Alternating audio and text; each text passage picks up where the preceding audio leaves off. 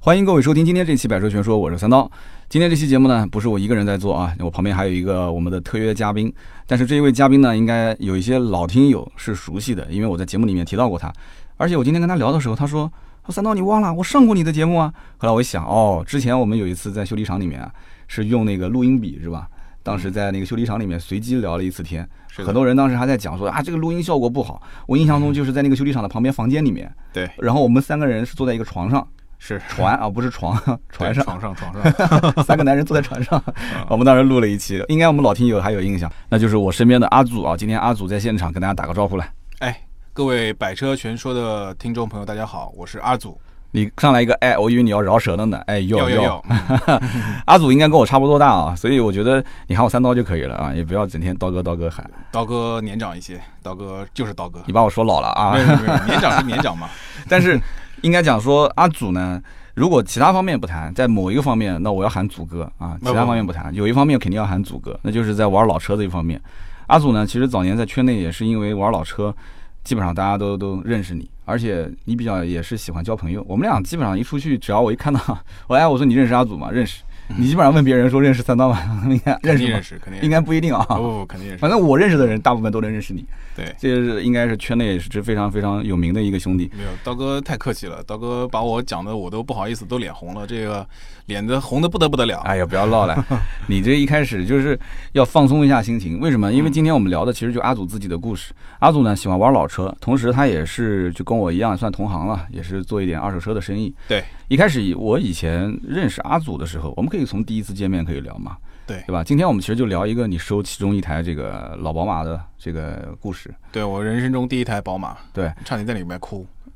你你你在里面哭还是妹子在里面哭？我在里面哭，我在里面哭嗯哎，呀，你这求生欲好强啊！那不一样，不一样，对，因为今天我们聊的就是一会儿就是阿祖当年收购这个宝马的，应该是第三代的五系，对，就是一三四这个车型嗯。那么这故事特别特别好玩，但是我觉得啊，这个故事呢，呃，应该也牵扯到我。哎，绝对牵扯到刀哥，你知道我想说什么吗？还哎，杰 森，我不知道，但是肯定牵扯 到你，这你挺挺应景的。嗯为什么牵扯到我？因为我跟阿祖认识，你可能不记得了。我跟你认识就是因为这辆车是吧？啊，因为当时我们听友老听友肯定知道有一个小蒋跟老方，哇，你如果能听过小蒋老方名字的，那都是从一四年听我们节目的。哦，当时你小蒋啊就是他铁粉，你认识对对小蒋你认识？蒋总，我喊蒋总对，对蒋爷，当时小蒋跟老方上过我一期节目，就是讲关于汽汽车车辆维修啊、四轮定位啊这些嗯，我讲的非常好，很多人都会特别喜欢。是的，他们当比较时专业，当时在小蒋的这个修理厂里面，我当时就看到了一辆车，就是刚刚我们讲的这个第三代的老五系嘛，对嗯吧？一三四，我当时看到这个车，我说我的天，我说这车车主一定要不就是超级有钱，要不就是特别有情怀，你这个好像都得具备是吧？必须的。嗯 不不不，开个玩笑，其开个玩实笑，开个玩笑，不是说特别有钱才能玩这种类型的车啊。嗯然后，但是呢，情怀是必须得具备的，因为如果没有情怀的人，一般看不上这东西。 对嗯，所以当时我看到这个车，我说这个哥们儿一定要认识。结果小蒋当时说了一句话，说他认识你啊，嗯，说他对平时也听你节目、啊。铁粉啊，哎，不不，我那时候没讲铁粉，就是说他认识你，听你节目。 我当时一听，哇，我心想我也很自豪啊，我嗯想玩这个车的哥们儿能听我节目，我那节目我就一直以为就是想买车的人听听就算了。呃，跟刀哥学一些技巧技巧。刀哥还是在节目中不停的啊砍价技巧传授传授一些我们怎么被忽悠的技巧啊不不不不，啊传授啊一些我们这个真正意义上的买车的知识啊。其实当时呢，就是因为小蒋，我就认识了这个啊，就今天的阿祖。阿祖当时也很谦虚，我当时一见到这个阿祖的时候，我想玩玩老车的人，你知道都是有那种范儿嘛，对吧？对因为我之前南京这边有几个玩老车的，年纪比较大的，包括北京的，我们就不具体说名字了。对，啊，戴个小帽子，抽个大雪茄，烟斗。哎，烟斗，对嗯我那个范儿站站站出来讲话那种。虽然他也很谦虚，但是很明显你就能看得出，就是我跟你之间是隔着一个文化的断层，是吧？ 现在还是这样，现在其实还是这样，就是说一些对于老车这个，或者说这些呃中古车文化比较嗯认真的人，他们还是会在一些行为上，或者说在一些衣着上面啊，嗯嗯区别一下普通人，这很正常。对，但是阿祖就不是这样子的。我当时第一眼见到阿祖，我觉得我不相信他是这个车的车主，你知道吗？ 其实我是，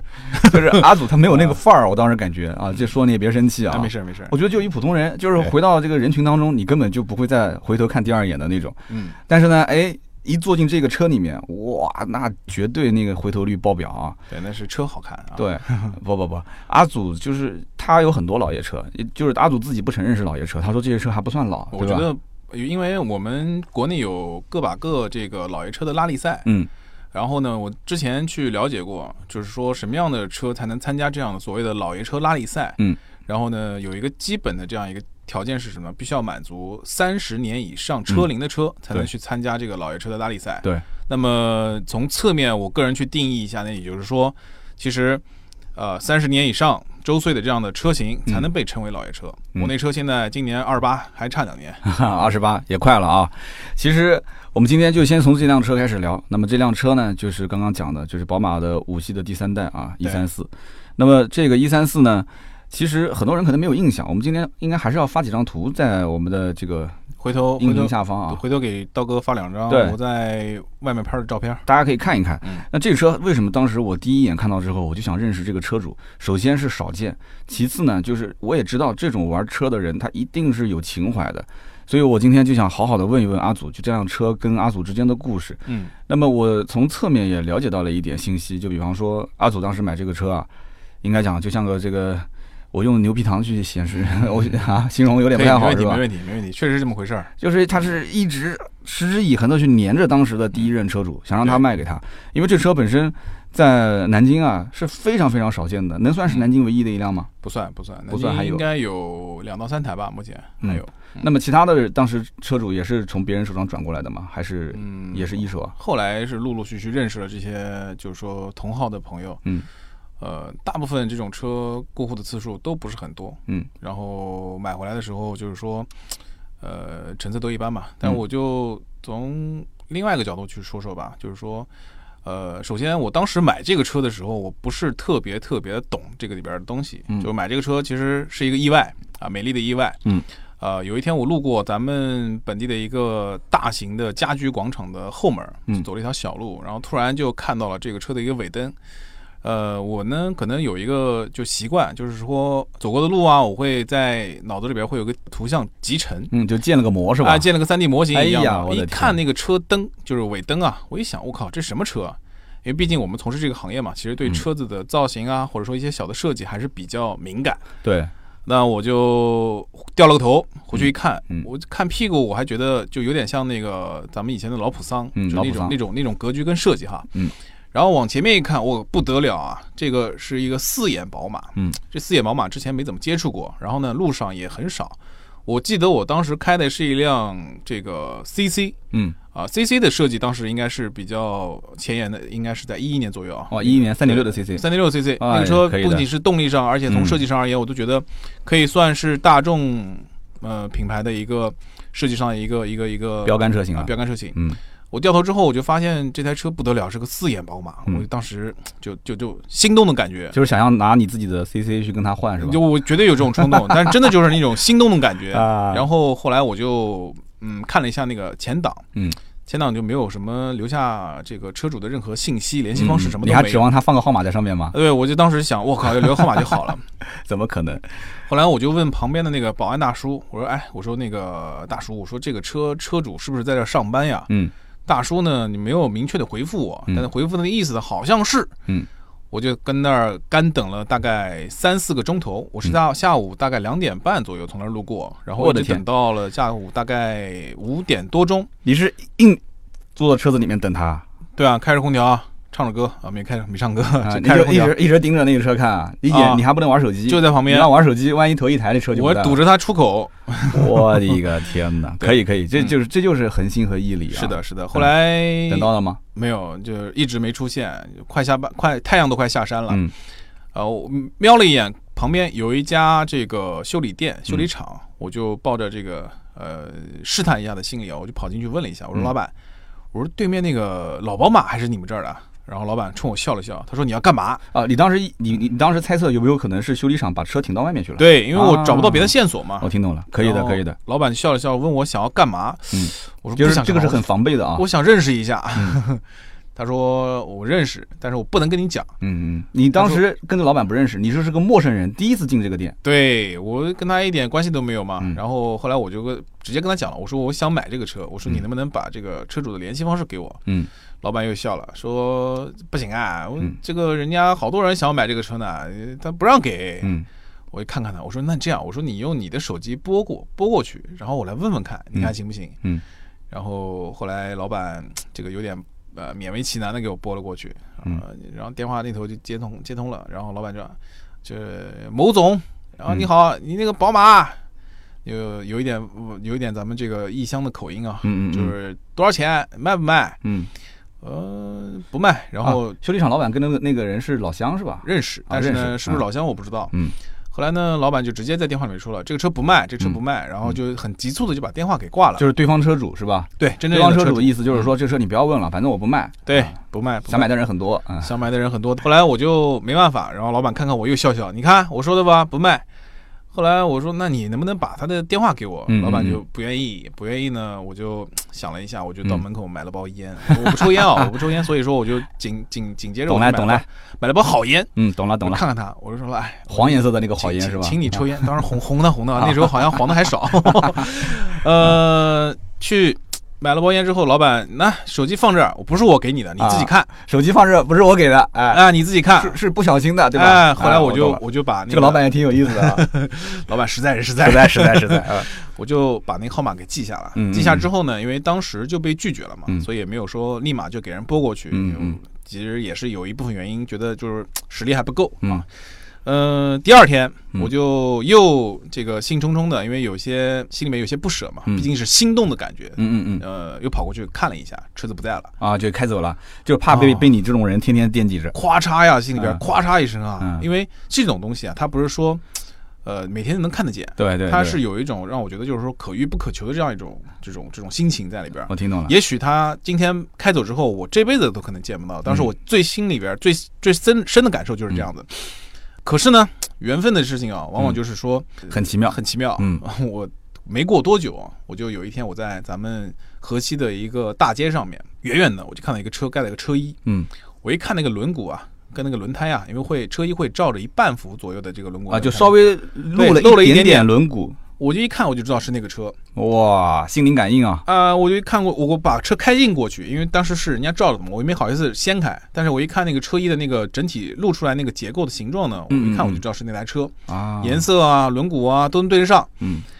我就想，哎呦，这车主是不是住这附近啊？后来呢，有事儿没事儿呢，我可能就到附近去绕一绕。啊，结果呢，没过两天那车又不见了，又不见了。我又去，那估计他又发现你天天瞄着他，这这不知道，这就不知道了。但是我当时记得应该是一开始停的是一个非标准停车位的这样一个地方，啊，然后小区的前门停在小区的前门，然后我在小区的后门一个标准的车位上又发现了这个车。啊，从前面小区的对位置对又对对调到小区后面的位置，但是也是也是有缘分，嗯因为嗯呃，我经常去那边办事情，呃，所以说偶尔会路过啊，都能看得到。嗯啊呃，，因为有了车主的信息，嗯就是联系方式啊，嗯后来我就没事儿给车主发发消息，逢年过节的，哎大哥你好，过节好， 过年好，嗯就就是这样。不是你发消息给他，你你这个车主他不惊讶吗？说哎，你谁呀、你怎么你怎么找到我的？对，人家没回，就根本就没回，啊，不回信，不回消息。然后过了大概一年左右吧，呃，我记得是过个什么节什么之类的，嗯嗯我就鼓足了勇气，因为因为那时候也做生意也挣了一点点钱嗯哈，啊， 我就鼓足了勇气，我就给大哥打个电话吧，我说啊大哥你好，我第一是次这是第一次，啊第一次第一啊次第一你次，真正打电话给他，我说大哥你好，我说我是一年前就是在那个某某家具门后门看啊到你啊车啊那个，让修理厂老板给你打电话的、啊，对对对对对，我说您看你这个车已过了一年了，啊我说我经常在某某某某某位置啊啊，能看到能，看到，嗯我说您就是也不开，我说要不就是说我帮你看管看管，你看行不 行？啊，就是你你的意思就是这车子你也卖不卖都无所谓，我来帮你负责保养维修啊对，对你给我玩玩就行了，对对对对吧？对，对心动的感觉嘛，我就想收拾收拾。嗯呃，大哥就也在电话里面就回绝了，他说小兄弟，我说他说我不管你怎么要到我这个号码的，嗯嗯嗯但是呢，就是说这个车呢，我不准备卖。他说你不是第一个，然后呢，他说我要卖早卖了，嗯呃如果说早就卖的话，也轮不到你现在在在这儿了。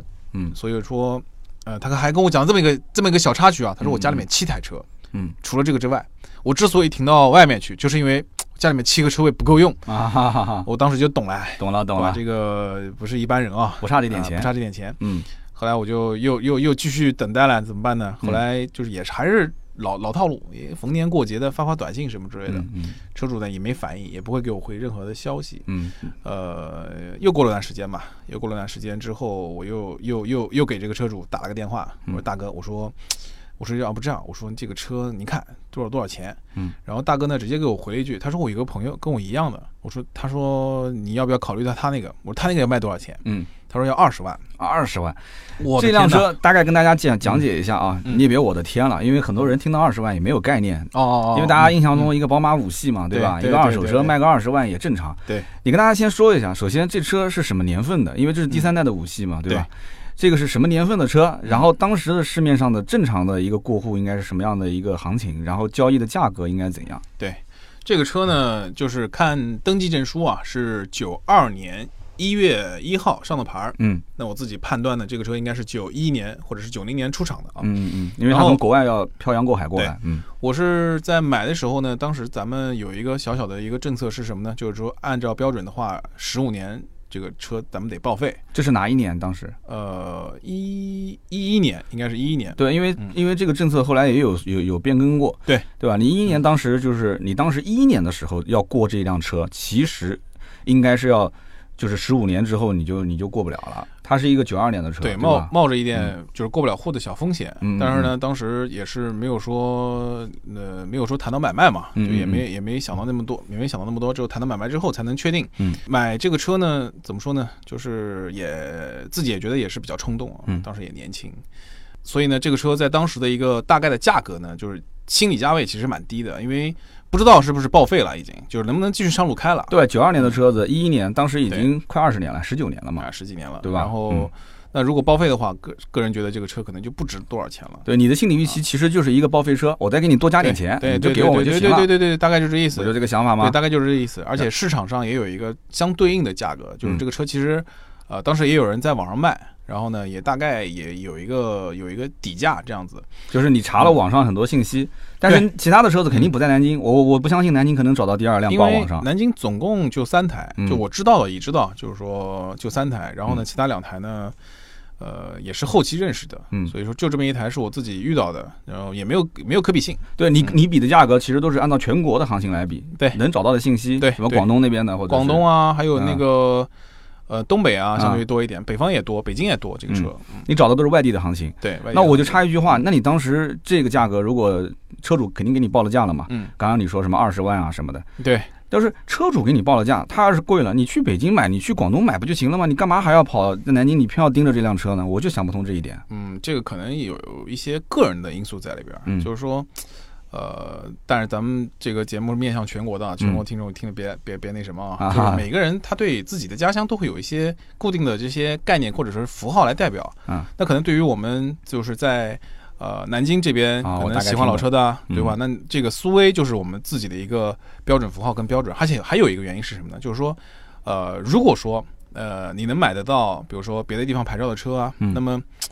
呃，有一个概念就是物以稀为贵嘛。那么啊苏 A 打头的这个车毕竟少，嗯那么它在价值上就会有一些附加值。我听懂了，所以说，那有苏 A 的肯定买苏 A 的、啊，那外地的好买就就就也没有达到自己的那种心理心预理期心理需 求吧。啊我听懂了，就是你总觉得说我去广东挂个月字头的这个牌照，感嗯觉就好奇怪，对吧？是是是，然后你就觉得就是为了一个牌照多花点钱也能接受，对那我就想问了，你最后是多花了多少钱呢？呃，都花了我心理价位的七八 倍吧。啊，七八倍啊！那最终的成交价应该是不可能达到二十万的，因为当时我听你刚刚那个表情，我的天呐，你都喊出来了。嗯是啊那这个价格肯定是高的离谱了，一对台九二年 的车。对啊，对啊，对啊，对啊。所嗯以就是怎么说呢？因为呃，车主的心理价位可能也比较高，嗯嗯嗯然后呢，我的预期就是预算也没那么多嘛，嗯然后就继续等我听懂了，啊，继续等，继续等到第三年，这个中间已经过了两年啊。我的天呐，过了第三年了，对，都已第经三年真的是三年，年三买这年个啊车，然后第三年，然后第三年的时候有一次也是过个什么节，我嗯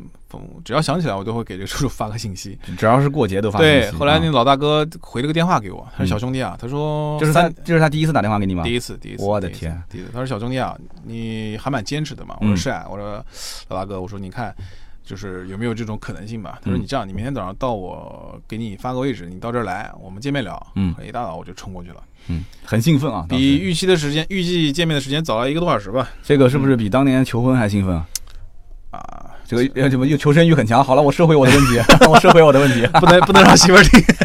哎 我 我听媳妇儿到到现在说我欠了个求婚。了啊，真的啊，嗯，哎呀，我媳妇儿也这么 说。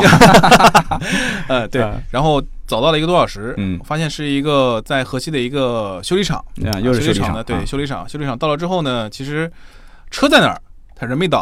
啊大概过了一个多，钟头之后，老大哥就夹着个包，嗯就是就是就过来了。嗯，岁数比较大是吧？岁数当时应该有个五十五十嗯岁左哇，右吧，那也是很有情怀的人了。那肯定的。哇50多岁九一年能买得起这种车的人，真是现在话说就非富即贵了。那可以开玩的，那笑可。以的。然后呢？后来见面了，见面之后，老大哥就说：“你看看吧，看看车吧。”嗯后来我就很兴奋嘛，我拿到车钥匙，第一次坐到这个车里，哇，一一股那个老车味。等一会儿，等一会儿，这里面我要再问一个细节嗯嗯嗯啊，不好意思打断一下没。事儿没事儿，这个车子都已经谈到，就是你其实心里是有数的，今天基本上就是揣着钱去的，嗯对，马上就得刷卡开走了。嗯，到这个时候为止，你连这个车的门都没打开过，啊没开过，那你你还敢跟他谈这个价格？我的天呐，你你也是做个二手车贩子的人啊！对对你车况也没看，什么也没看，那万一我讲个不好听的，这车就是个壳，发动机、变速箱都是有问题的，你这怎么整？当时两两手打算嘛。嗯如果如果说车子有问题，那就按照车子有问题的价格嘛。嗯，那如果说车子没问题，那可能就是就拿下了呗。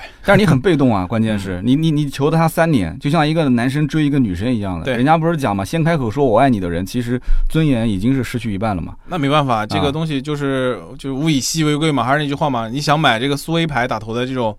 老车，那你有人愿意卖就不错了，这这没条件可谈。好，那行，嗯你继续说。见了面之后，然后他夹着个包过来 对，了，夹着然夹后着呢个包过来，我就车钥匙递给我，小伙子你看看吧。我说嗯哎，老大哥你好，那我就看一下。后嗯来我就把这个车前前后后打开，因为按照传统的这个标准来看嘛，反正前面后面都有点小伤小碰擦嘛，嗯嗯然后嗯车漆嘛也是该做的都做过了。嗯，内饰嘛，我个人觉得还行，原车不过内呢饰吗？没改过原。车内饰没改过。 OK 然后呢，就是味儿味儿有点大，嗯嗯嗯，呃，发动了一下，然后呢，尝试着挂了挂档，你当时发动的那一刹那，听到这个引擎的声音的时候，你是什么感觉？还好，就是就是就是因为也很过了很长时间，而且它不像就比如像一些性能车啊，就一发动咆哮的声音让你觉得很比较兴奋。啊它现在发动的声音，就是这个车目前为止发动的声音，我现在脑子里都是有记录的，就是啊就是现在的声音，我可能用口技模仿不出来啊嗯，但是在我脑子中是有记 录的。对， 后来看了一下，也没什么太那个的问题嗯，反正也能跑，也能那个，就没没没多想。但是那个时候呢，就比较冲动嗯，后来就直接想跟老大哥谈价格啊。老大哥说了数呢，是之前数的，好多好多倍呃，也不是，就是也降了价格。啊，然后呢，就是你们之前谈过一个价格，对谈过一个价啊格，啊啊，也降了一些价格。他降了一说：“点小兄弟，就这个数，如果你能接受，今天就把车开走。”后来我也提了几个问题，我说这车能不能过户呢？他说我不，这个我不管，反正你我把车给你，我把材料都给你， 你开走就行了。嗯。后来我前前后后的，就是看了看，因为还是超过我的心理价位很多倍嘛。嗯嗯呃，我就跟老大哥谈，我说你这车车漆不行，呃可能用了一些车商的套路啊。嗯，我现在已经还不是用了、要啊挑，毛病啊。 开玩笑，开玩笑。后来老大哥也很有意思，他说我今天把这个车啊开到这个咱们这个朋友的修理厂来，嗯就是给你有什么问题帮你解决什么问题。我老大哥也实在人，嗯，呃，我说那我想做个漆，对吧？他说能行，做个漆。他说那就问了一下那个做漆的那个修理厂的老板，说做漆多少钱？呃整车做漆五千块钱左右。嗯，后来我一想，嗯，不能让他做，我还得把这钱给那什么，省下来，然后自己做省。下来。后来老大哥又便宜了一点嘛，嗯便宜一点，然后当时就很兴奋，拿着车钥匙刷了卡，刷了两种卡啊，一种是借记卡，一种是信用卡。就钱不够嘛，说白钱不了够，，钱不够，对，嗯真是钱不够，就很开心的就往回开了。嗯然后这车回去之后，就是当时可能还没有微信朋友圈啊什么啊之类的，还没有那么那么的这个人这是哪一多年用？呃，一二年应该啊是，一差不一多年还了是一二年，记不太清楚了。反对，正差不多一三年对之后才开始流行的这些。对对嗯，对对对。后来回到店附近，我店里的时候嗯就二手车市场就基本上就炸了，就整个市场炸了，对哇，对嚯！对各种各种各种来看来观看这种，嗯然后啊就认识吗？关键这是同行说，哇，认识这不是认识哇认，识大家都知道那个都知道啊就就青天呃啊蓝天白云标嗯，对吧？就就就不是能喊得出来这一三四吗？喊不出来，这个喊不出啊，来，那一般人都喊喊不出来。 不出来。不是因为这一代车型，大家其实稍微了解一点都知道，嗯这一代车型其实再往下的话，那就是宝马整个的车系就已经开始走入到现在的就是对，就是这种就是对对比较对对偏对现代化的设计风格了。对就是下一代一三九嘛，是的，所以一三四可以讲它就是一个两，可以也是说是宝马两代产品五系两代产品的一个文化的交替。嗯，对，所以它是它是一个很特别，就是你明显对一看这就是上一代的产品，对你再看下一代一三九之后，其对实就能看得出现在的宝马五系的影子对了。对对对对，因为那台车的四眼的这个大灯啊，就是它太是特别分了分体式的，它对还不是一体式的，分体式的就比较特别，对真的是比较特别，而且真的看起来比较复古。所以那个车子你到了二手车市场，大家都是都是以看这种稀奇的这种东西 啊，宝贝的东西的东西，这种性格。老爷车，对我觉对得对这风车格怎么这么老啊？它嗯能不能开啊？我嗯看看它，我也不想讲话。有没有人对吧？跑过来说你这个车卖不卖 呀？有啊，啊不是不是问卖不卖，多少钱买的啊嗯？不敢讲嗯，当时真的不敢讲。哇，还这种傻叉买这个东西啊？对对对对对。然后呃，买回来之后呢，嗯就面临了一些问题，就是修复啊，对或者说这个保养的问题。嗯，呃，我记得最印象最深的就是我第一次开这个车头的机盖啊、怎么开也开不了，嗯，一弹，当弹开了，嗯诶，怎么拎不动？拧不动，嗯，后来发现哦，原来人家是反向开的，反向开，对，就是从前挡风玻璃往上掀，对。然后哦，发动机漏在里边儿。你可以跟大家说一说，就是这种反向开的设计，当时是什么一个原理啊？我就是个人什么分初析，衷我嗯个人分析，因为我后来也查了一些资料，我嗯个人分析就是，可能最早的时候那个锁扣啊，可能扣的不会太紧。嗯如果说车子跑得太快太快的话嗯，会把前面的这个机盖给掀过去，嗯打在这个挡风玻璃上。嗯，呃，所以作为反向开，所以作为一个反向开，也是当时一个赛车的设计吧，嗯应该是这样的，因为宝马还是比较讲究运动化的这样一个品牌。然后开了之后呢，车子呢还好，就基本上没什么大的问题。嗯，不过面临一些问题呢，后来就是说也花了一点这个时间和时精间力嗯跟代价去解决。嗯，后来这个车我陆续的买过两台，就是说一共有三台，然后另外两台呢是作为这个车的一个呃补给啊配件车。配件车，大家注意听啊，他为了修车买了又买了两辆啊，对，又买了两辆一三四，那两台车买回来能开吗？有一台是能开的，有一台我记得很清楚，我是在上海买的，啊上海的一台沪 C，啊，然后呢车况还可以，嗯老板也是个就是玩车的，他家里面还有一台那个老上海，嗯，还有一台老红旗。哇，可对，以然可以后后来老板也是，就是觉得比较投缘嘛，聊得比较投缘，嗯把这个车给我弄回来了。 忍痛割嗯爱，结果没想到割到最后，这车是拿回去给你割 的，对吧？对，没敢跟他讲。结果他以为你要好好的养护这个 车，结果你拿回去当配件车，的所以你看王老爷车多么的心酸啊，真的是嗯，互相之间是忍不住，或者说是舍不得去把这车子去让给对方的。其实我我刚刚对你在讲这个嗯找老车主的事情的时候啊，嗯就老宝马车主的事情啊嗯，我当时一直有个想法，以后啊再收车啊，不要用买和卖，哦，用让。让，嗯，哎，要我古玩界都是这样的，哎，说你这个能不能让给我？ 哎，用请，说我能不能对请走你这个车？对，哎，你你老是买卖买卖就没情怀， 是是是是是怎么回事？呃，讲点小技巧。嗯，那你就是为了修这个车，你去买的两台车，对，还有一台车是开不了的，就纯粹为了拆配件。对，有一台车是开不了的，有一那台车发动机都没有，就是防止，比如说万一车子啊在路上被人碰了啊，那还有一个车架可以用。我的意思能不能这么理嗯解？就是说，其实这个老爷车的零整比可能比 BBA 的这些零整比还要高，比豪华车的零整比还要高啊。呃，这老车的话，买配件其实还是很贵的，嗯就是说。呃，因为如果说你要是买新件的话，估计得买，想装一台车，估计得装可能有五六个车出来，啊，一价格比一比五啊，嗯一比嗯五嗯。嗯那你要如果买这种老车，成本能降多少呢？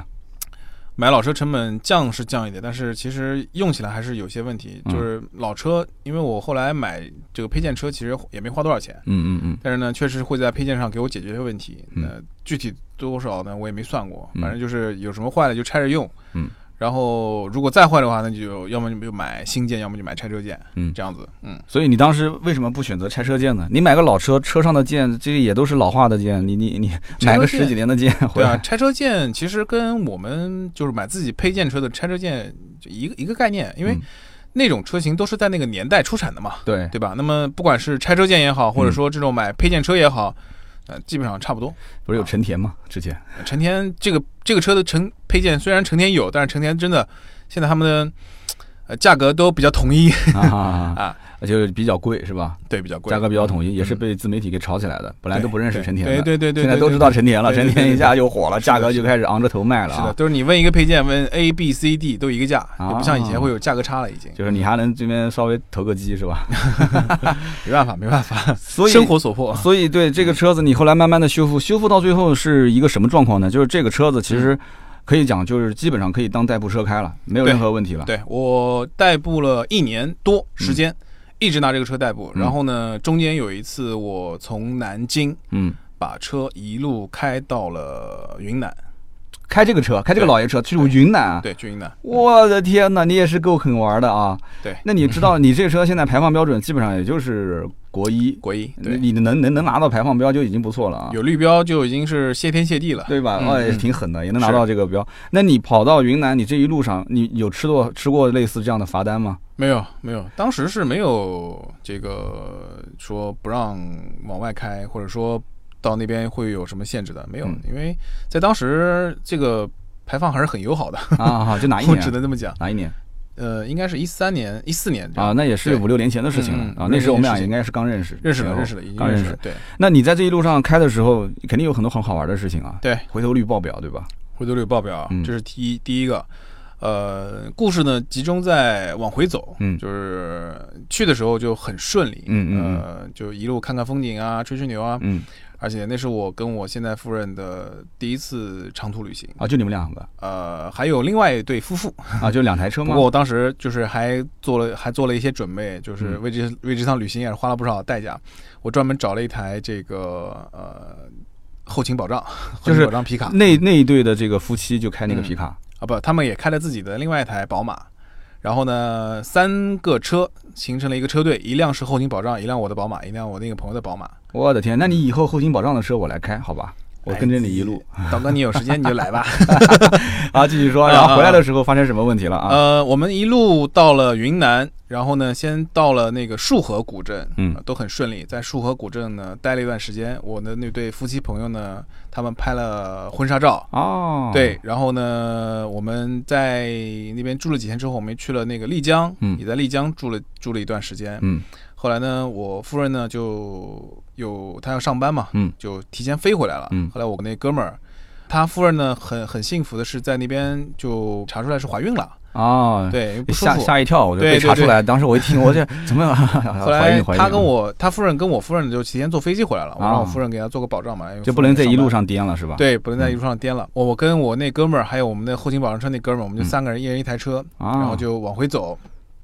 走那丽江往这个昆明走的时候，就遇到问题了，因为那段路呢，就路况就特别特别差。嗯，呃，很多的这个司机啊，来的司机就跟我们讲说，你们这种车是过不去的啊，就们看这你种车底盘嗯肯太定低了啊，肯定过不去。不要想了，你过去之后车就废了。嗯嗯我当时就担心啊，后来联系了一个云南的一个宝马的一个哥们儿，嗯想说跟他们能不能搞一个那个拖车，嗯把咱们这两辆车给顺利的拖过那一段路。嗯呃，后来联系上了，然后呢，对方也说也可以出拖车，嗯但是呢，就是后来我跟我那哥们儿商量了很久，大家决定还是说试一试，就是不不要拖车，自己开。啊，往回走，往回开。后来我们就冒了一点风险嘛，然后刚刚上到那一段，就是之前呃过来车主说的那段烂就是路啊烂路啊呃就就就后悔了。为什我么？的天哪，太烂这了个路真的是让人觉得就是说实在过不去。嗯然后我就机灵了一下，嗯因为那条路是条大路，嗯其实旁边呢是有村庄的，嗯，哦村庄里边是有小路的。就从村庄里面绕。对，不过我们那时候已经开始用那个导航了，嗯，导航是只能你走大路，你小路它是不会导的。嗯我就一路开着导航就往小路里钻，嗯就一路就是从村庄、村庄、村庄、村庄这样穿梭，嗯，一直这样穿梭过了那段就是非常烂的路，嗯我们才上了大路，就哟，还真给你穿上去了。穿上去了。因为我、啊可以可以我是先把地图缩小的嘛，嗯缩小之后看，看那个路其实它是连着的，只不过就是在里面就是就是呃，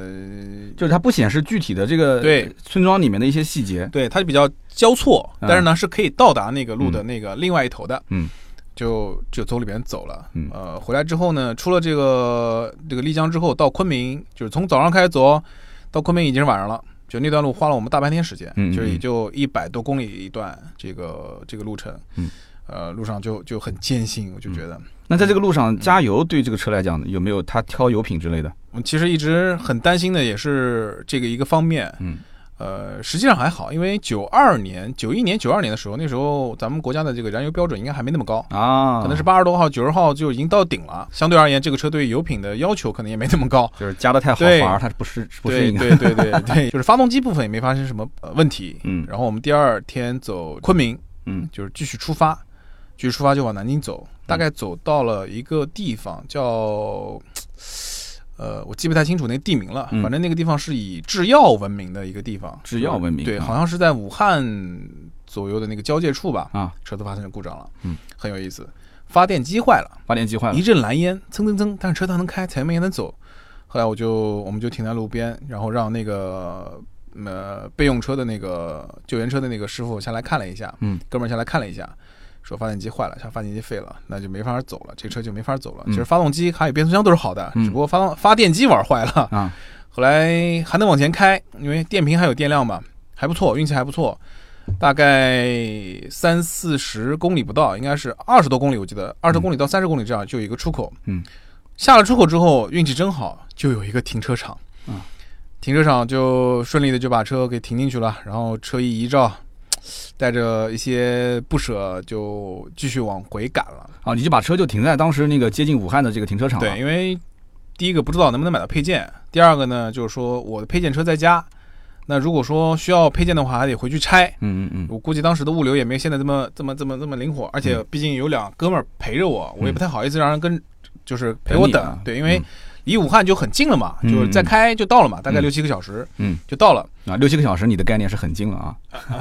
不，你你长途开了嘛那么久，感觉就麻木了。好好好，呃，后来我当天我们就回去了嗯，回去之后第二天呢就安排了一个我公司的一个师傅，就跟着咱们这个那天去开着救援车的师傅就回到了那个救援地，嗯，就到那个停车场。就从武汉又杀回来，啊不，从南京，我们从我们从武汉就直接回南京了。回南京之后，第二天我就安排了我一个就是店里的一个一个一个哥们儿，就直接跟着这个这个那天帮我们做后勤保障这哥们儿就回到了武汉。是坐飞机过去的。没没开车开车开车，我又从南京又开车就到了武汉那个停车场、对啊。对对，对对对，哇，你这真有精神啊，哥们因儿。为因为就是开车还是方便嘛，嗯当时。嗯，后来把这个配件换上，嗯然后还不错，车子也着了。着了，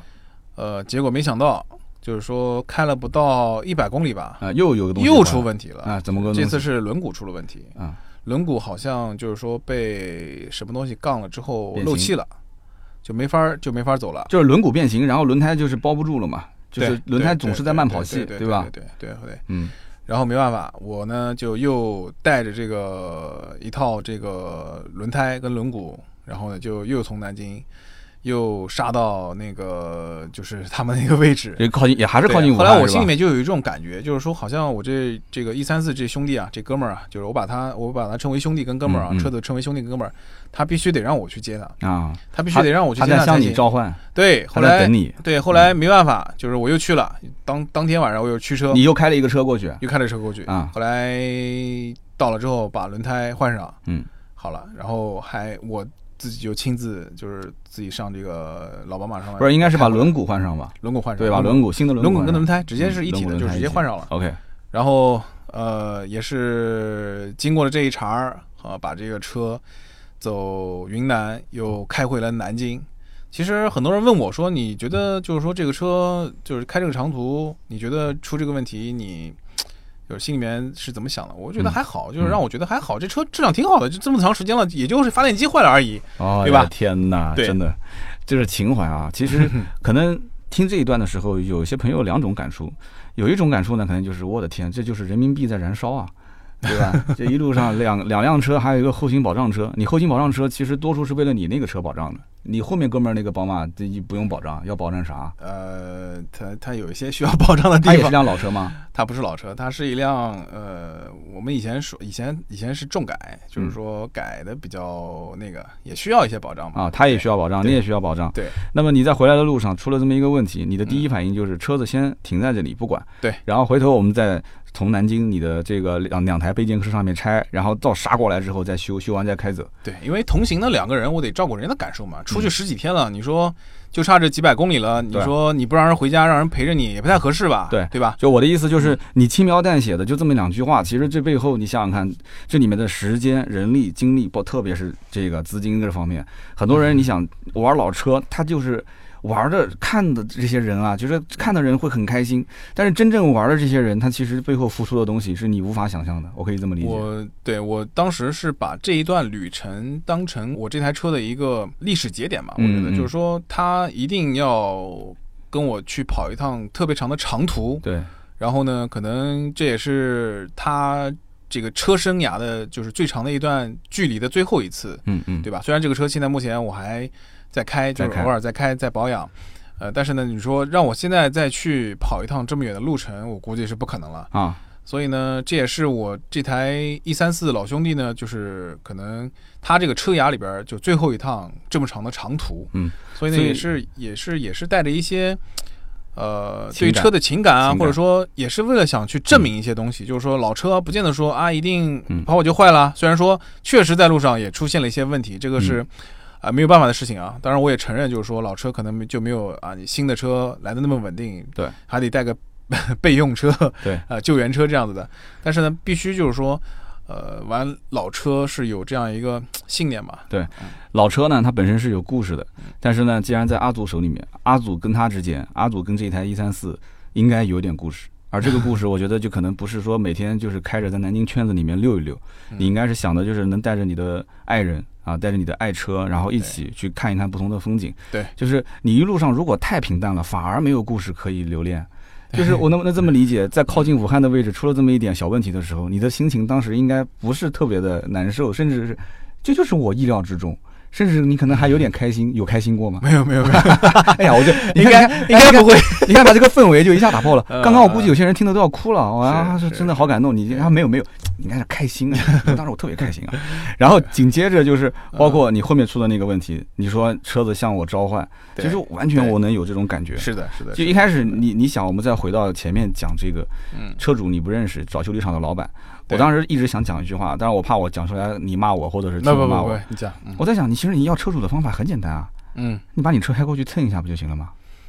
不太好吧？你看，你看，你看，你看， 你看呃，蹭完之后我你那个时候我已经觉得这个车是我的了，你知道吗？啊 啊，就对小蹭一下嘛嗯。这嗯你本身这个车子这么多年了，肯定是做过漆的嘛，对吧？对所以我我觉得你对吧，小蹭一下，然后说，哎呀，不好意思，你赶紧联系车主啊，找保安啊，打电话报警啊， 对吧？还是年轻，那时候想用真诚打动人。对对对对 对，哎呀，这个你是啊认识我太晚，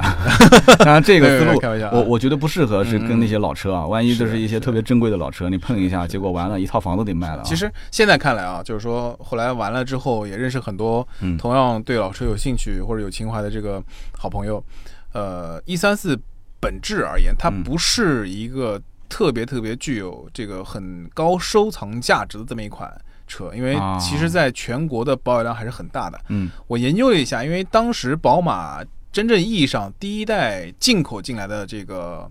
宝马五系啊，就是咱们这一代。嗯然后呢，我记得我那个车后窗玻璃上，到现在我都贴着，就是说没没把它撕掉，嗯就是一个当时一个现在看来应该算是平行进口商的这样一个广告，嗯上面写的这个路虎、宝马的一个什么专销，然后上面还 留了个零零幺零开头的这个电话啊，天津港啊，我没我没我没有舍得把这个撕掉，嗯也就是说这个车其实在国内的保有量还是蛮大的，对就是说当时应该是有成批量的进口进来的，对对，但是对于我们呃玩车的人，或者说我们对于这种喜欢老车的人呢，嗯可能就是说它的这个本身的价值并不是太重要，呃，很多的是集成于对一种车型啊，或者说对汽车文化这样一种嘖自己发自于内心的这样一种喜爱。嗯，呃，你说像现在有很多人还在嗯乐此不疲的、奋不顾身的嗯往这个老车圈里边儿去涌，嗯呃，很多人也涌在涌这个词涌对 涌动涌动涌动，然后很多人也在里边儿就是说受伤，然后又出来，嗯，呃，然后呢也有一部分人就是坚再持下来，嗯对坚持下来再进去，所这以不就呢像围城嘛？外面的人想进一来，样里面的人想出我去觉嘛，得一样，啊我觉得一样，就是但是我自己个人对这个东西是有一个坚持，就是我觉得如果是你嗯真正喜欢的东西，那你就坚持下去，是的，不管这个外部环境怎么样啊，或者说这个内部环境怎么样，不到万不得已啊、呃就不要动这个嗯让的念头啊。那么今天呢，我觉得啊，嗯我们聊了那么多关于阿祖，就是跟他的这个宝马的一三四之间的故事。嗯这个故事呢，我想跟大家再透露一点，这只是他众多故事当中其中的一 个，而且只不过因为这个车是我跟阿祖嗯呃初次认识，所以呢拿来我们今天开始作为这一期节目的内容。那么阿祖最近一段时间呢，收了一个，你可以自己说吧，哇，啊，收了一台那个虫子是吧哇回头率爆表的，老虫子，老虫子，老虫子对也感谢咱们一个哥们儿的割爱吧，反正这个东西也是原来一个小时候的梦对。啊。它是初代的甲壳虫，对嗯啊，初代甲壳虫，我们回头你这照片可以啊、我有我有，我手机里面有，我回头也可以发一下，嗯，这个可以改天我们有机会可以聊一聊再。聊一聊，因为这个初代甲壳虫，首先这车本身就故事很多，对那么其次你跟我聊了一下这个初代甲壳虫原车主的割让的故事，我觉得也很精彩，真的不亚于 他不让今天的这个，他不让说的话，那你就可以把城市给区分一下嘛 是是是是城市区分一下，人物的这个名字画一下。你看，我们今天聊了半天宝马五，嗯其实就知道一个呃那个车主年纪大一点，其他都没有。。对，这个圈子可能很多人玩车是比较低 调的，对他他他有名，不能说。都是头大家再说回头都再都说很啊低调，都很低调嗯嗯。嗯所以这个呢，我们回头再说。嗯，嗯然后除了这以外呢，阿祖包括像七代的这个七代目的扫把佬，对吧？斯嗯巴鲁，对对，这个也是他当时应该这是你玩的是我第一辆老是车我了。创业初期的陪伴的一个车型。然后还有很多，包括我们曾经也写过，就是阿祖的一个就是老的 M 三对，对一吧四六 M 三一，四六 M 三一，四六 M 三也是缘分吧，人家来年检被我们薅入了。 对，以后有机会大家可以上我们的订阅号啊，“嗯百车全说”的订阅号，也可以去看有过这篇文章，嗯然后图片啊这些相关的小视频采访都有。那么除此之外，我再跟大家透露一点，阿祖其实也是南京一个比较有名的这个车友会之前的，现在还在做 吗？车友会一直在做，一直在坚持，而嗯且嗯肯定会把它做下去。俱乐部叫 Together，然后除此之外呢，就是其实阿祖在圈内啊认识的玩老爷车的人也特别多，是对？吧？是前两天这个。这个 A 一八六的车主到我这边来坐了一下，喝了喝茶，哦哎，一说你就知道是谁了嗯，知道知哎道知道我们知道我们也嗯约了嘛，说有机会得过来聊一聊。他手上车子也特别多，对对吧对，啊我老李，林肯，我的个乖对，！他是我师傅，哦，他你师傅啊，我赛车照他教的。啊，确 实，现在也是国内也是是是算蛮有名的，跟韩寒一个车队，对吧？对对对，跟韩寒跟一个韩寒一个车队对，，最近在组织一个活动，我们过了过两天啊，跟大家也会做个宣传，嗯，也是这个跟韩寒一个车队的一个著名的车手，也是对我们一个好朋友，对，也是玩老爷车的圈内的，嗯然后他组织一个要去哈尔滨做冰雪试试驾啊，嗯很厉害啊。嗯嗯，然后请的这些教练也很厉害，是啊我们是今天是先暂时不做广告了，因为啊这这个事情暂时只是初步的沟通嗯，啊，这费用也比较贵，我当时看了一下，报名费估计要两万多块钱，万起，嗯对，肯定是万起。但是嗯关键就是这个活动确实是很厉害，就是说不但他的这个教练很厉害，然后场地布置规格也很高，而且他还可以适合亲子，其实蛮吸引我的。他啊那个酒店是个亲子酒店，我知道了，就是你可以嗯带着老婆孩子一起去玩嘛，就是属于那种。嗯所以等我跟他这个哎初步谈完之后，我觉得合适，我们节目里面也可以跟大家聊一聊，肯定有人有有感兴对趣对的，对嗯对吧？对对，但是今天我们聊那么多，其实最后收个尾，就是嗯老爷车的故事说不完，嗯就是特别南京这个圈内，我们也认识很多一些人，对，就光是玩虫子这件事情，我就认识一个哥们儿，他就手底下收了好多辆不同年代的虫子，是吧哎，？很厉害。我当时不是知道大神你认识级别吗哈哎哎你们俩后来见了吗？还没见，呃，我我期待期待期待与这个大神还没见到见是吧对，这个哥们儿而且很有意思，他的本身的职业是造机器人的，然后他哦玩的是老车， 所以这就是两种文化的一种碰撞，我觉得冲击特别有意思。因对为，其实很多现在老车的设计啊，嗯就从我们现在反观来看，啊嗯。很多老车的设计真的是很经典，就感觉是一笔一画的，就真那的种感是觉这样，对确实，嗯现在越来越工业化了，越来越这种量产。对之后的这种，就大家就是为了内饰啊、大屏啊、对对车联网啊对对，对就可能遗失掉了以前一些很美好的东西。对。 那么讲到美好的东西呢，那最后就是再推一个重量级的嗯老爷车了，就是丰田的 Supra 对，牛魔王， 全中国仅有的几台正规手续可以上路的，其中一辆现在应该是挂着苏 A 牌照了，是吧？南京牌，南京牌哇，在南嗯京，在阿祖的手上，阿祖以后有机会一定可以好好的聊一聊这个嗯啊。嗯嗯，那么这个车子本身，因为我也很感兴趣，前两天我也发了一条微博，不知道你看了没有？嗯，呃，就现在可以刷给你看啊，新哇，款吧特别有意思。就是在路上有人拍了一张照片，嗯是新款的，而且是在上了这个我们的这个蓝颜色的牌照。是吧？我的天！然后我发了一条微博，我说这哥们儿绝对是情怀啊！对为什么呢？因为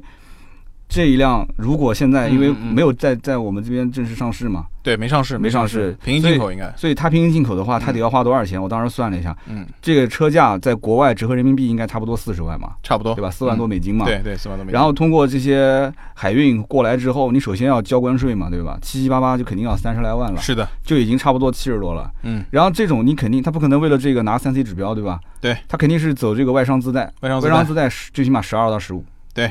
差不多啊，这个行情差不，多差不多，这已经干掉差不多多少了？已经四十三十七十，已经八十多万了。八十多你还有海运费用，还有交正正常还要交购置税，嗯对。这车怎么算都九十啊！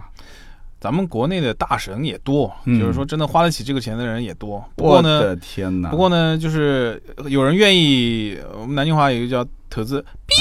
这个要逼掉是嗯吧？啊，投资案啊，啊这个不对用比啊对对对，然后那有人愿意花这个钱当这个啊投投名嘛？啊那我个人觉得也无可厚非，就是说，呃，你的就是层次或者说你的喜欢的程度到这个级别了，对那他愿意花这个钱也没没办法。但是如果说让我选的话，我可能会等一等啊，对，因为现在所嗯以宝马的 Z4 新款 Z 四这车其实就是一个换壳 Z 四，就可以这么讲嘛。呃，我自己了解到的消息是这样子的啊，因为这两年丰田对于跑车的研发，嗯，就是它本身丰田对于跑车的研发是有一些停滞的。对虽然说出了那个八六啊，还有 BRZ，虽然嗯也现在也停止进口了哈。嗯，呃，那么丰田做了一件嗯，让车迷比较不好接受，嗯然后但是让自己的这个产品呢，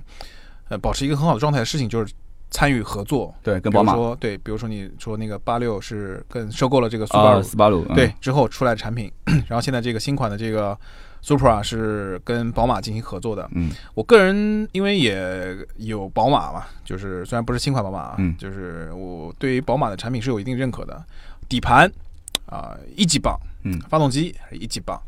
那丰田很聪明的用了这个人家一级棒的东西，无可厚嗯非，降低了自己的研发跟使用成本，对的，对吧？那么你只要我们只要得到了一个很好的产品，嗯，就像八六跟 BRZ 一样，就长得一样。嗯其实大家也不分这个这个什么车型了，都玩到一起去。对，然后呢，Super 呢用的这个新款的这个宝马的东西呢，对我觉得只要产品质量过得硬，啊、不需要那么强求。但是我个人啊，嗯还是、呃比较追求比较纯粹的这个 Go DM 这种、嗯这种这种性格跟属性。你比对如说像老款的这个 Super 用的二 Go Z 的这个发动机，对，那目前为止还是在全世界范围之内的这个直线加速赛上面，呃，很活跃，对，也能轻松达到千匹或者千匹以上的这样一个马力级。嗯，呃，新款呢就是还是很期待吧。嗯呃毕竟你说复活一个呃已经停产这么多年的跑车，嗯，呃，对于丰田而言已经是跨了一大步了已。经很不容易了，对吧很不容易了？嗯对于一个自己家都没有三百匹马力的引擎的这么一个品 牌，对吧？对，能对能能能把这个车子从硬盘里面放到现实生活中已经很难了。对，，迈了一大步了。而且，嗯呃，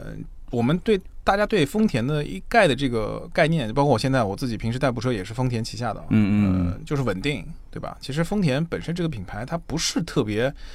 呃，追求一些，嗯，呃，比如说就是它突出的这样一个一个一个类型的品牌，它比较嗯追求是一种平衡。平衡，嗯，对，那你想要有一个跑车，那么你肯定是需要一些比较突出的面，对的那么取长补短嘛，可以我个人觉得无可厚非。你看这一聊又收不回来了，一说到这个刘魔王的事情。是刘，魔王，我们改天放一期聊。其实，呃，我以后每个月啊，我都会邀请大家一起来做客。嗯，那么，呃这个很多也是你的好朋友，是我们俩共同的好朋友啊。对，我觉得其实阿祖这一个作为讲老车、讲中古文化的一个这个我们的第一位嘉宾，啊，第一个，真的是第一位嘉宾好，啊！谢谢道哥，我谢谢道我哥想了半天，我觉得嗯我节目之前讲这种老车中国文化的人，没有以嘉宾的形式，我自己也带着聊过，嗯讲得很好，而且这个故事我相信大家呢应该也听得挺有意思的好吧？啊。然后这个呢，我觉得作为开始，嗯也想听听我们的各位网友，大家对于这样的一种就是嘉宾啊访谈的形式啊，或者讲故事的形式嗯嗯，感不感兴趣？就是说说自己的一些想法，阿祖说的好不好？那么我三刀跟他之间有哪些点没有开发出来的，就没有把阿祖这个人开发出来的， 我们还有机会、啊。有待开发哈。，对，有待开发嗯，我们可以多聊一聊。如果喜欢这样的形式呢，我以后也多多邀请一些身边有故事的一些朋友过来参加我们的节目，好嗯吧？好的，那么以上呢就是今天节目所有的内容，也是非常感谢我们的阿祖啊，嗯，谢谢道哥，谢谢道哥邀请。嗯，嗯，百忙之中今天过来参加活 动。你今天你开什么车过来的？ 我今天开的丰田，啊，好好好，对可以的。对那么以后呢，有机会阿祖会经常来啊嗯，希望大家多多支持，也多多留言评论啊。留言评论是对我，也是对阿祖的支持和谢谢厚爱各位谢谢啊各位嗯非常感谢。好的，那么以上就是今天节目所有的内容。下面呢是关于上期节目的留言互动。上一期节目呢，我们聊到了关于曹德旺的故事，我看到了很多的一些朋友还是非常喜欢的啊，就聊这种人物传记啊，特别是故事性很强的这种人物传记，其实往往比较有代入感，我自己也很喜欢听，就说的比较好的一些就是讲人物传记的节目，其实真的是一追就停不下来，就人有的时候就有那种八卦的心态，然后这个名人他平生的一些八卦，其实主要是抱着这种心态听的，但是呢，呃，听到一些励志的东西呢，大家其实现在也很聪明，都知道别人的东西拿到自己身上，他不一定能复制成功，对吧？所以只能说是自己去悟一点道理出来啊、能给自己加一点鸡汤那是最好，喝喝嘛也有营养，对吧？ 所以上期节目我看到很多条留言，其中有几条我是印象比较深的。那么首先有一条留言，他的名字叫做狗剩三啊，狗剩三，他说三刀啊，今天开车的时候拉着我妈，那么我们两两呢就一路上没有话可说。那么因为这车上呢正好是放着你这一期节目，我妈当时听着听着就入迷了。当听到你说那个就是曹德旺学会计的那一段，我妈是干了一辈子的会计啊，当时她就产生了强烈的共鸣。下车的时候呢，我妈就问我说：“哎，这期节目什么地方能听到完整版？”然后我就顺水推舟的把三刀的节目推荐给了我妈，说她已经顺利入坑。我估计啊，这个首先啊，就你我很感谢你妈妈对我的节目这么喜欢，其次就是你妈应该也就只听这一期、啊， 因为其他的一些节目她也听不懂。特别是像我之前讲什么李艾可卡、啊、蓝雪时节啊，就这一类的，哪怕就是说人物传记的，我估计跟车相关的，呃，你母亲应该也不太会愿意听。那平时那些选车类的节目，那就更不会听了，对吧？所以我自己也拎得清，就这一类的节目呢，有一点点就是属于叫比较大众化。怎么去理解呢？像我们这种垂直类的汽车类节目啊，往往就服务可能一小部分的人，而且这一部分人当中啊，长期都听的可能真的是对车很喜欢。那么有一部分人其实来了走了，来了也走了，这很正常，因为大家是属于叫应急消费。啊，什么意思呢？就是说，呃，我找我想要听的，可能同级别的十万到十五万的那些车，我想要听的某一款具体车型，我找一找，甚至可能有的人都不知道我的节目其实有五六张专辑啊、这个专辑只不过是从二零一七年之后才更新的节目。那我之前一四、一五、一六年这几年其实都是有，但很多人也会觉得说啊，那你以前说的那些车都不是最新款了，对吧？啊，都已经淘汰了，那就听了也没有意义。其实我自己有的时候啊。呃，大家也别说了，不信我偶尔也会听听我一四年或者是一五一六年的一些节目。那么我听的原因在什么地方呢？第一个，找一找，也就是大家所说的可能所谓的初心吧，啊，就听听看我以前做节目那种状态，我回想当时录这一期节目的状态是什么样子，我甚至我都知道那个节目在什么地方录的，啊，我还能当时听一四一五年的节目，能听到我女儿当时的那种哭声啊，就是因为以前录音条件没有那么好，在家录音嘛，有的时候门我也忘了关了啊，那个时候很随意的就录音，不像现在还专门一个录音棚，所以我听呢，一方面能找到当年的一些感觉，能回回到那种状态，就像一杯茶，可能你喝啊喝晃啊晃的，它那个茶叶水就比较浑浊了，但是哎，我有的时候自己偶尔在车上听听自己的节目。我相信很多人不愿意听自己的声音啊，很多的节目主持人是从来不会看自己主持的节目，但是我就有这种癖好啊，我我不知道为什么，好像我我就每一期节目基本上我不讲说从头听到尾，你就包括曹德旺这一期，曹德旺这一期我是自己从头听到尾的，我会去反复听，也不能说听很多遍吧，至少我开头听一段，然后哎，我觉得好像哪边不太对，我再重新听一遍，然后一直听到最后。如果我自己听我自己讲的节目，我都觉得能听得进去，觉得很顺的话，那这期节目基本上流量不会低。有的时候我自己也会回听我其他的一些节目，有的节目确实我自己都听不下去，为什么呢？就它结构方面卡壳了，就这个机器它走的不是很转啊，所以，哎，希望大家多多理解吧。我也不是神人，说每期节目都能啊期期都炸，但是这种历史人物传记类的，我觉得如果每一期都是这样子的话，可能大家的意见又会很大啊，因为这里面像曹德旺这样大家都能认识的，而且正好很巧，就是那一部记录他在美国建工厂的片子也是刚刚才上，